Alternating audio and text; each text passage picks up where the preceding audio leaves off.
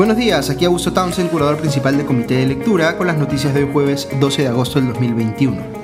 No se olviden de que esta tarde tenemos nuestra sesión de debate semanal a las 6 y que nuestra invitada especial es Sabrina Mora, quien nos contará sobre Hacer Perú, un partido político en formación. Esto en el marco de nuestras conversaciones sobre distintos tipos de iniciativas u organizaciones involucradas en la defensa de la democracia. Así que les esperamos esta tarde a las 6 y yo les paso el enlace para que se puedan unir más adelante en el día. Ok, ahora sí vamos con las noticias. Hoy el presidente Pedro Castillo visitará la mesa directiva del Congreso de la República, en lo que la presidenta de este último poder del Estado, Mari Carmen Alba, ha calificado como una visita protocolar. Esto ocurrirá temprano en la mañana. Veremos qué declaran pues al término de esta reunión las cabezas del legislativo y del ejecutivo, respectivamente. Pero como ustedes siempre me escuchan decir, yo eh, celebro las señales de diálogo entre poderes por encima de eh, aquellas que más bien nos llevan por el camino de la confrontación. Sobre Pedro Castillo hay una noticia que vale la pena comentar. Eh, según leo en el comercio, la Federación Nacional de eh, Trabajadores en eh, la Educación del Perú, el FENATE Perú, vale decir el sindicato que creó Castillo en el 2017 y que impulsó la huelga magisterial de aquel año, ha decidido formar un nuevo partido político que se llamará el Partido Magisterial y Popular. Eh, el congresista Edgar Tello ha declarado a RPP que esto se hace para, abro comillas, eh, fortalecer la gobernabilidad junto con Perú Libre para sacar adelante la gestión y los cambios que el Perú necesita, cierro comillas. ¿Por qué es llamativo esto? Eh, algunos van a leer esta noticia a la luz de las versiones periodísticas que apuntan a una división a la interna de la bancada oficialista en el Congreso, que tendría enfrentado, según IDL Reporteros, a la facción cercana a Cerrón con la facción más eh, cercana a Castillo, compuesta por personas vinculadas al sindicalismo justamente en el sector educativo. Tello ha dicho que esto no supone un rompimiento de este último grupo con Perú Libre, o no ahora por lo menos, pero sí es indicativo de que esa facción de la bancada no quiere depender íntegramente de Perú Libre y que ve su futuro político de manera eh, autónoma. Aunque el propio Vladimir Cerrón, secretario general de Perú Libre, haya saludado en su cuenta de Twitter la eventual inscripción de este partido magisterial y popular, eh, este desenlace no aumenta, sino que disminuye las chances de que Perú Libre pueda tener control completo sobre la bancada. Cerrón ha tratado de minimizar esta situación diciendo que, abro comillas, a mayor organización del pueblo, más opciones de conquista, cierro comillas. Visto de otro modo, es como si el ala castillista de la bancada estuviera buscando ponerse su propio cable de seguridad eh, en caso pase algo con Perú Libre, sea que se peleen o que se vean en la necesidad de deslindar con este último partido. Eh, veo esta mañana, por ejemplo, una nota en La República que señala que las bases de Perú Libre en Cusco se han dividido justamente porque los maestros que pertenecen a ellas dicen que no han sido considerados al definir el nuevo liderazgo en la región, tras la salida del actual primer ministro Guido Bellido, quien era secretario general, eh, perdón, secretario regional en Cusco de Perú Libre, y que ahora el partido está copando todo, según el dirigente eh, Saúl Vargas quien añadió que, abro comillas, si un partido se maneja de esta manera, a dedo van a elegir a sus líderes, no le veo futuro a Perú Libre. Se está comportando como el resto de partidos tradicionales de izquierda que ahora ni pintan ni suenan, cierro comillas. Dicho sea paso, este anuncio de la creación del nuevo partido magisterial y popular se hizo en un evento que contó con la participación del expresidente boliviano Evo Morales. Eh, ha habido revuelo en las redes sociales tras comprobarse que este último, no siendo un funcionario oficial de un país vecino, eh, estuvo pues con seguridad del Estado por disposición del canciller Béjar. Le pusieron eh, cuatro agentes policiales y una moto liebre. Un par de noticias más sobre Castillo. La primera es que viajó a Piura para entregar 19 millones de soles o ofrecer entregar 19 millones de soles a las familias afectadas por el sismo que ocurrió recientemente, según leo en el comercio. Eh, y la segunda es que se confirmó que Castillo viajará en septiembre a Estados Unidos para reunirse con el presidente de ese país, Joe Biden, entre otras cosas. Eh, hay una eh, tensión hoy a la interna del oficialismo respecto de cuál es la actitud que se debe tener hacia, entre comillas, el imperio.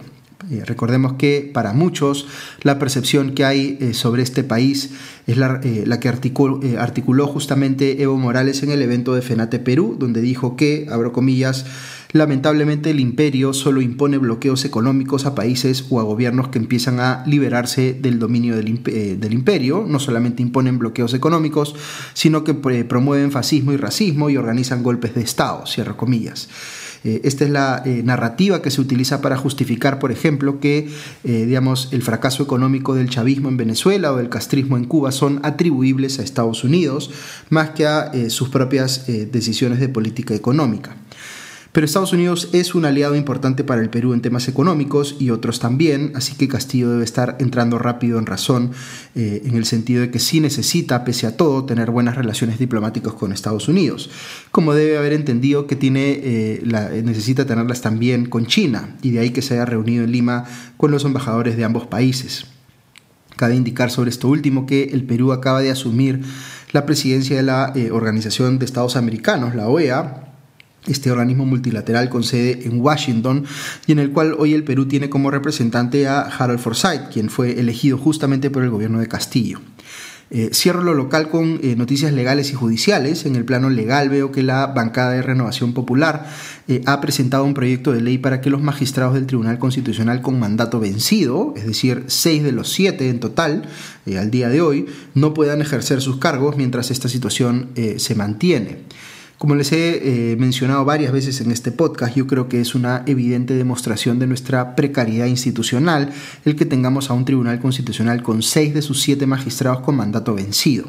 Sin embargo, hay que tener mucho cuidado con este proyecto de ley porque esta situación puede ser eh, muy mala y necesitar corrección urgente, pero no se puede dejar al tribunal constitucional inoperativo. Eso siempre es un peligro para la democracia.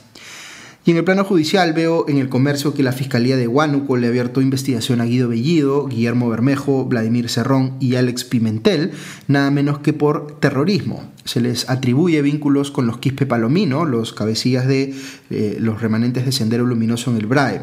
Esta investigación se basa en las declaraciones de Eddie Bobby Villarroel Medina, alias Sacha, presidente de la Asociación Plurinacional de Reservistas eh, Tahuantinsuyanos, quien señala que Bermejo y Bellido habrían tenido contacto directo con eh, Víctor eh, Quispe Palomino, alias camarada José. Eh, Cerrón, según Sacha, habría tenido contacto con este último a través de Pimentel, quien fue antes detenido por presunto terrorismo en el 2018. Esta es una denuncia bien seria y habrá que ver las evidencias que se presenten en el proceso. De momento Cerrón ya está diciendo que esta nueva investigación es una demostración más de que él es un perseguido político. Eh, dicho sea de paso, eh, en el caso aparte del lavado de activos que se le sigue a Cerrón y otras personas más, el juez Everbello Merlo se inhibió de llevar el proceso por haber trabajado entre el 2011 y 2014 como asesor en el gobierno regional de Junín, cuando Cerrón era justamente gobernador. Y para no olvidarnos de Alejandro Toledo, el expresidente acaba de presentar un recurso eh, frente al pedido de extradición en su contra, tratando de negar una vez más el haber recibido sobornos de Odebrecht. Dice Toledo que todo el dinero eh, lo recibió su ex amigo Joseph Maiman y que él eh, no tenía nada que ver en el cobro de esas coimas. ¿Qué les puedo decir? El caso de Toledo es uno de los más sólidos en términos probatorios de los que involucran a expresidentes peruanos implicados en casos de corrupción. Paso rápidamente a los temas internacionales. Veo eh, en el país que Chile empezará a administrar una tercera dosis eh, de vacuna contra el COVID-19, siendo el primer país latinoamericano que ejecuta tal decisión, que también ha sido adoptada en Uruguay. Este refuerzo se hará con la vacuna de AstraZeneca y se le ofrecerá a los cerca de 2 millones de chilenos mayores de 55 años que fueron ya inoculados con la vacuna china Coronavac de Sinovac. Eh, esto seis meses después de que se empezara a aplicar masivamente esta última vacuna. Eh, el gobierno eh, chileno ha podido comprobar con estudios propios que si bien esta vacuna Sinovac es efectiva en prevenir hospitalizaciones, ingreso a unidades de cuidados intensivos y muerte, sí ha disminuido algo su eficacia para prevenir una enfermedad sintomática, de 66, perdón, 67% a 58.49%. Varios medios internacionales comentan hoy el inicio de un nuevo proceso de diálogo entre el régimen de Nicolás Maduro y la oposición venezolana, que se realizará a partir de mañana en México con la intermediación del gobierno de Noruega. Según una encuesta de eh, Data Incorp, eh, un 51% de los venezolanos ve positivamente este nuevo intento de diálogo, pero otro porcentaje no menor de la población es más bien indiferente a él.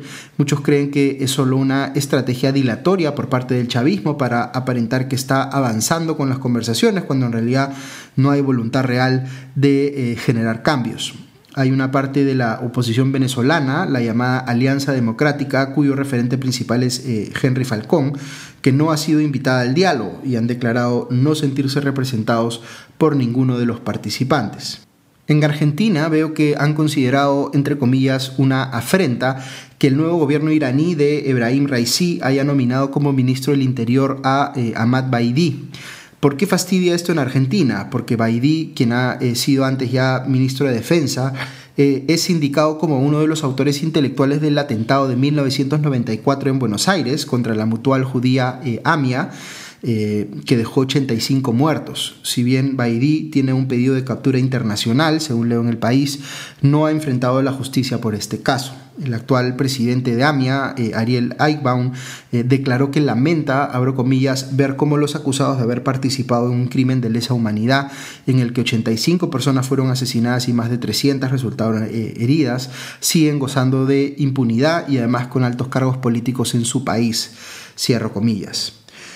Y en Polonia, la Cámara de Diputados acaba de aprobar un proyecto de ley que prohíbe que empresas no pertenecientes al área económica europea puedan ser propietarias de medios de comunicación en ese país. Eh, el efecto práctico de esto es quitarle el canal TVN al conglomerado mediático estadounidense Discovery. TVN es, dicho sea paso, un canal crítico del gobierno del Partido Conservador Polaco Ley y Justicia. Eh, este último también ha eh, neutralizado el Tribunal Constitucional e intentado purgar eh, a su Corte Suprema, según leo en el Financial Times.